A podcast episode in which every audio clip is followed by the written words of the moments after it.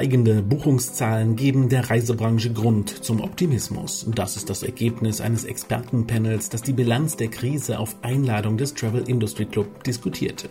Ulf Sonntag, Institute for Tourism Research in Northern Europe. Laut der 52. Reiseanalyse gab es schon im Vorjahr erste Zeichen der Erholung. Die Zahl der Urlaubsreisen stieg wieder auf 55,1 Millionen, nachdem sie von 70,8 Millionen im Jahre 2019 im Pandemiejahr 2020 auf 50,5 Millionen gefallen war. Der Corona-Nachholbedarf ist nicht zu übersehen, aber mit deutlich größeren Unsicherheiten behaftet als anfangs des Jahres erhofft, so Sonntag, da sich die Rahmenbedingungen geändert haben. Der Krieg in der Ukraine befördert ein höheres Sicherheitsbedürfnis und die Preissteigerungen wirken laut Sonntag sicher nicht nachfragefördernd. Offensichtlich haben die Lockdown-Perioden auch Einfluss auf die Urlaubsmotive genommen. Hedonistische Motive legen von den Reiseanalysen Januar 2020 zu Januar 2022 am stärksten zu. Der Wunsch, sich verwöhnen zu lassen, stieg ebenso wie das Verlangen nach Spaß und Freude um 8 Prozentpunkte. Um jeweils sieben Prozentpunkte wuchsen der Wunsch, etwas für die Gesundheit zu tun und das Verlangen nach Entspannung. Kein Weg führt die Reisebranche an der Erkenntnis vorbei, dass der Urlauber der Nachhaltigkeit bei den Reisen einen deutlich höheren Stellenwert beimisst.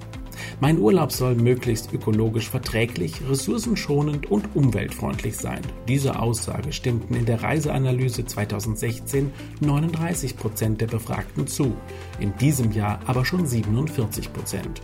Und Urlaub soll möglichst sozialverträglich sein, das heißt faire Arbeitsbedingungen und Respektieren der Bevölkerung, wurde von 64 Prozent unterstrichen. 2016 waren es noch 46 Prozent.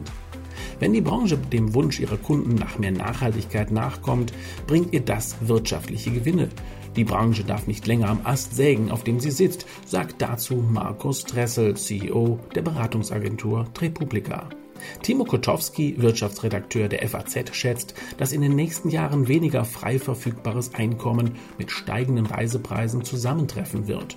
Nach dem derzeitigen Stand werden die veränderten geopolitischen Bedingungen Urlauber nicht von den Reisen ans Mittelmeer abhalten. Aber sie werden in der Masse auf Sicherheitsstrategien zurückgreifen, auf das sie auch während der Pandemie gesetzt haben. Sie wählen mehr vertraute und nahe Ziele. Die Zahl der Pkw-Anreisen könnte steigen und der Rückgriff auf Buchungen über Reiseveranstalter gegenüber individueller Urlaubsplanung könnte wachsen. Zur Bilanz der Pandemie gehört auch der zunehmende Fachkräftemangel der ohnehin schon belasteten Branche. Dies gilt natürlich auch in besonderem Maße für Hotellerie und Gastronomie, so Rob Hormans, CEO bei Flemings Hotels. Der Reisevertrieb steht in einem großen Transformationsprozess.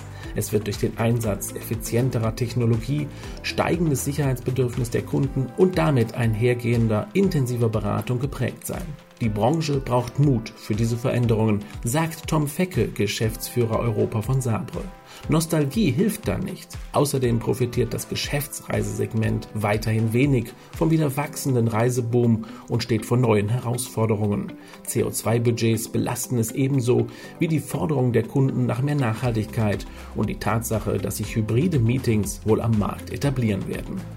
Die Pandemie und ihre massiven Auswirkungen auf die Reiseindustrie hat gezeigt, dass die Geschäftsmodelle in allen Wertschöpfungsstufen künftig deutlich größere Flexibilität und Resilienz aufweisen müssen, zieht Tourismusprofessor Dr. Adrian von Dörnberg Bilanz. Das betrifft auch das Verhältnis zur Politik, damit die Politik die Branche hört, bevor ordnungspolitische Eingriffe erfolgen, muss eine deutlich stärkere Koordination der Politikberatung und Vertretung erfolgen. One Voice sollte das Motto sein.